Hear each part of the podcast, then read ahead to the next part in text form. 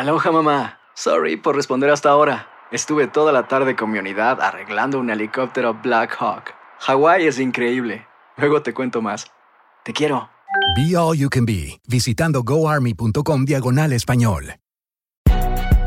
Si no sabes que el Spicy McCrispy tiene Spicy Pepper Sauce en el pan de arriba y en el pan de abajo, ¿qué sabes tú de la vida? Para, pa, pa, pa.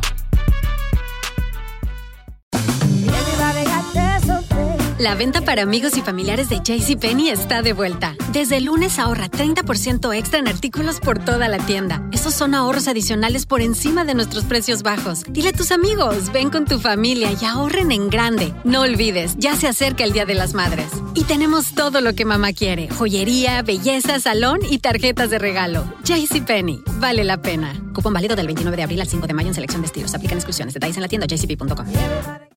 ¿Quieres regalar más que flores este Día de las Madres? The Home Depot te da una idea. Pasa más tiempo con mamá plantando flores coloridas, con macetas y tierra de primera calidad para realzar su jardín. Así sentirá que es su día todos los días.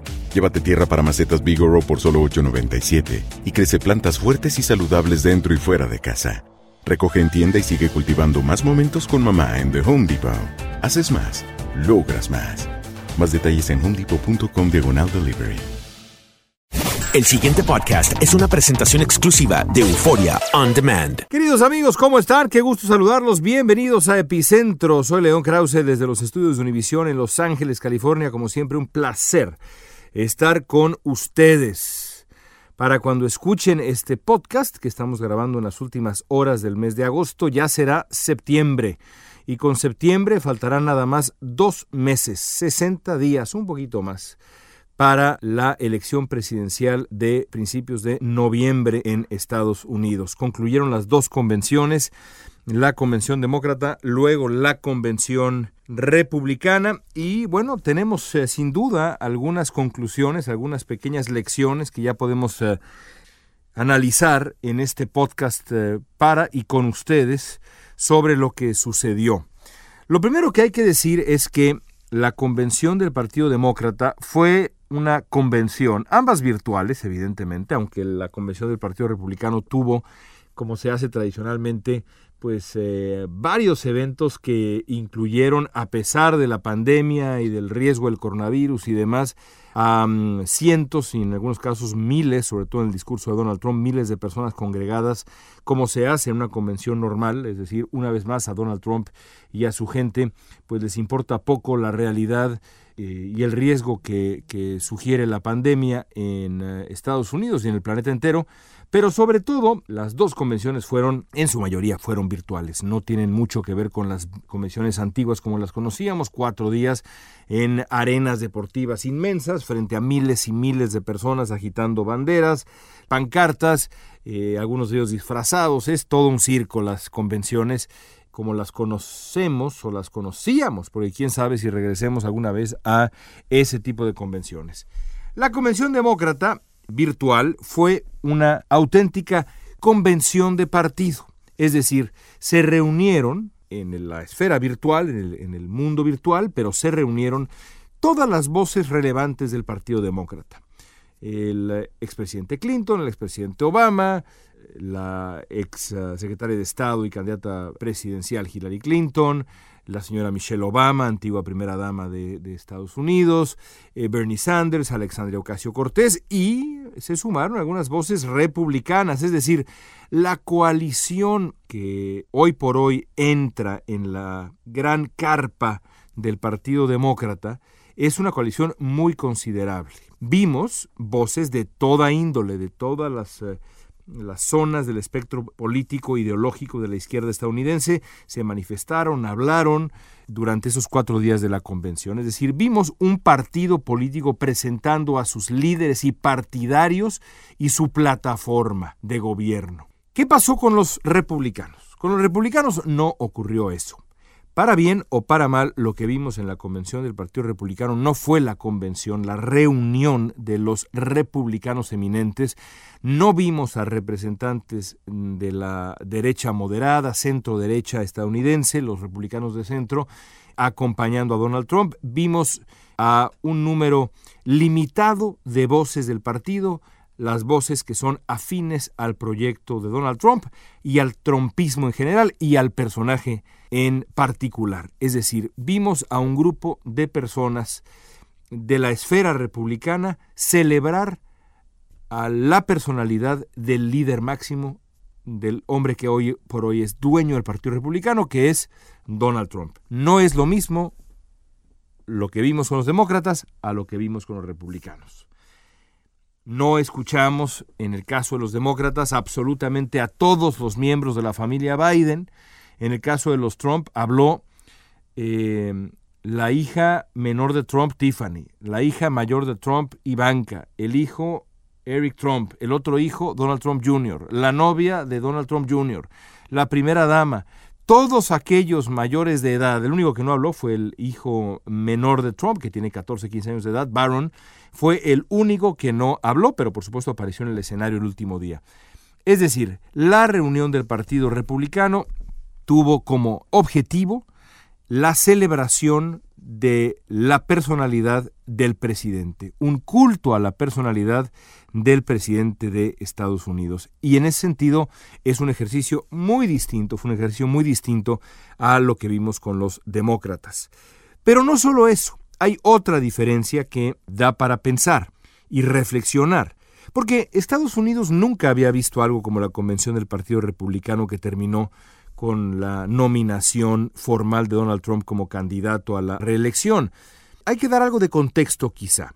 Durante la mayoría de los dos siglos y medio de vida del país, la vida política de Estados Unidos se ha regido por normas implícitas de decoro y reglas explícitas de conducta en la búsqueda del poder.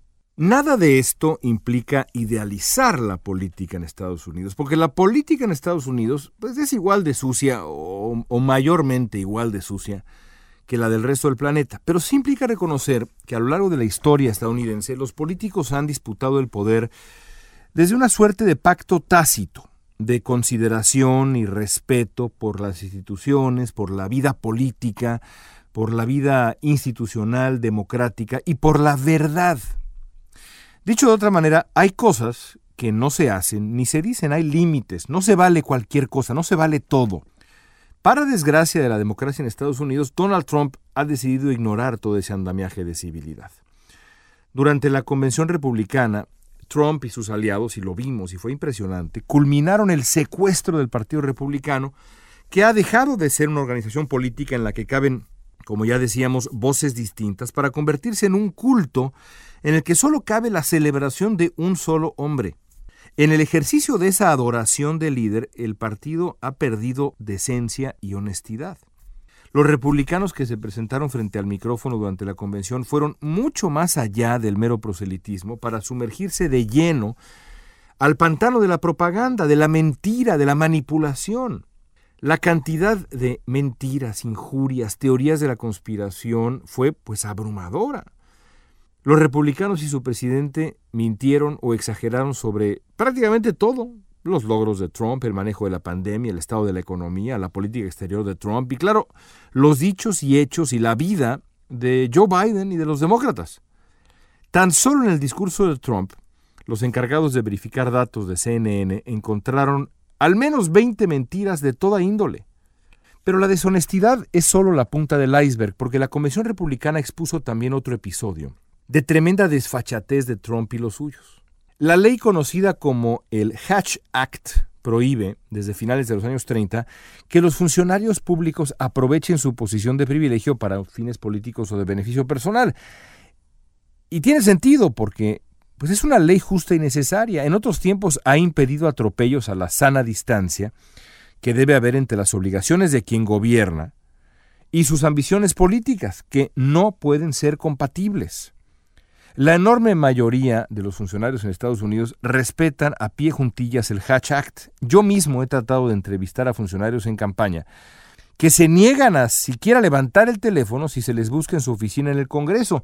Si me quieres entrevistar, nos vemos en un evento de campaña, pero no te puedo decir nada de mi campaña mientras esté yo sentado en la oficina que pagan los contribuyentes. Tiene todo el sentido, ¿no es cierto? Bueno, la semana pasada, Donald Trump, como presidente de Estados Unidos, dio el visto bueno al atropello más absoluto del Hatch Act y otras normas de decoro parecidas. Transformó la Casa Blanca, a la que en Estados Unidos se le llama la Casa del Pueblo, en un vulgar escenario de proselitismo político. La campaña trumpista mandó montar un escenario de enormes dimensiones en el Prado Sur, el South Lawn de la residencia presidencial, en el mismo lugar donde alguna vez se, se agruparon, desfilaron tropas durante la Guerra Civil. Desde ahí dio su discurso, el más largo, por cierto, de la historia moderna de las convenciones. Trump también escenificó en los días anteriores una ceremonia de naturalización dentro de la Casa Blanca, también en violación del Hatch Act. Pero eso no fue todo, porque el secretario de Estado Mike Pompeo rompió las reglas cuando apareció desde Jerusalén, donde estaba de viaje, pagado por los contribuyentes, para participar en la convención, hablando mucho más como partidario del trompismo, del líder supremo del Partido Republicano, que como máximo representante de la diplomacia de Estados Unidos, pagado por los impuestos de todos los contribuyentes sin importar filiación o ideología. Esto no es ni anecdótico ni trivial, porque el doble atropello es un terrible auspicio para la democracia estadounidense. Si Trump gana en noviembre, y a estas alturas la verdad nada es imposible, su impunidad rampante con toda seguridad lo va a llevar a actuar con un desdén todavía mayor por las instituciones y las libertades en Estados Unidos. Si pierde, como todavía parece probable, Trump no se va a ir, creo yo, sin antes destruir todo lo destruible. Va a asumir a la democracia estadounidense en una crisis de legitimidad.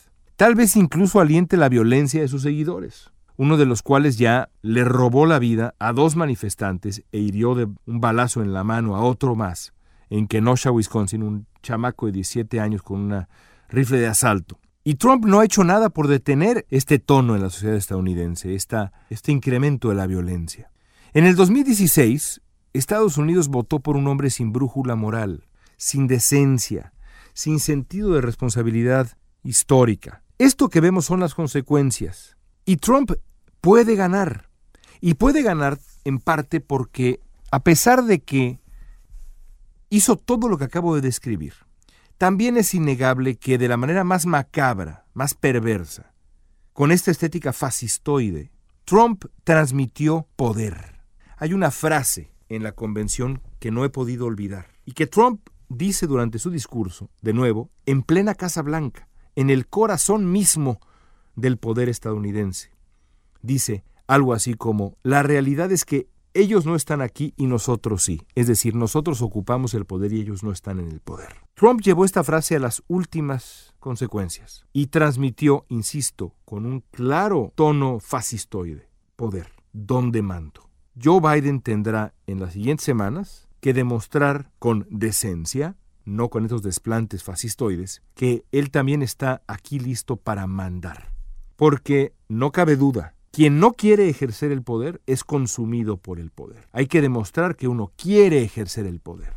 Biden tiene que hacerlo. Ya comenzó a principios de esta semana con un fuerte discurso en Pittsburgh denunciando, como ya había hecho antes, pero ahora con más fuerza, la violencia y los disturbios.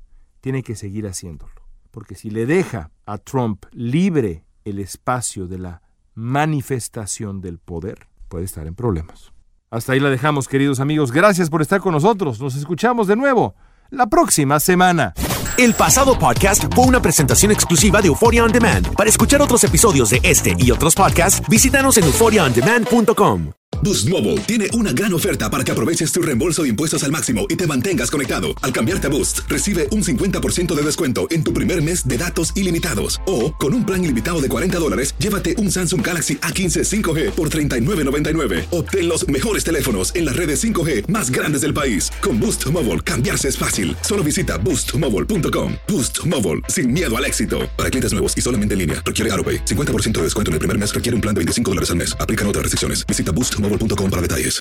Aloha mamá. Sorry por responder hasta ahora. Estuve toda la tarde con mi unidad arreglando un helicóptero Black Hawk. Hawái es increíble. Luego te cuento más. Te quiero. Be All You Can Be, visitando goarmy.com diagonal español. Si no sabes que el Spicy McCrispy tiene Spicy Pepper Sauce en el pan de arriba y en el pan de abajo, ¿qué sabes tú de la vida? Para, pa, pa, pa. ¿Quieres regalar más que flores este Día de las Madres? The Home Depot te da una idea. Pasa más tiempo con mamá plantando flores coloridas, con macetas y tierra de primera calidad para realzar su jardín. Así sentirá que es su día todos los días. Llévate tierra para macetas Bigoro por solo $8.97 y crece plantas fuertes y saludables dentro y fuera de casa. Recoge en tienda y sigue cultivando más momentos con mamá en The Home Depot. Haces más, logras más. Más detalles en homedepot.com diagonal delivery.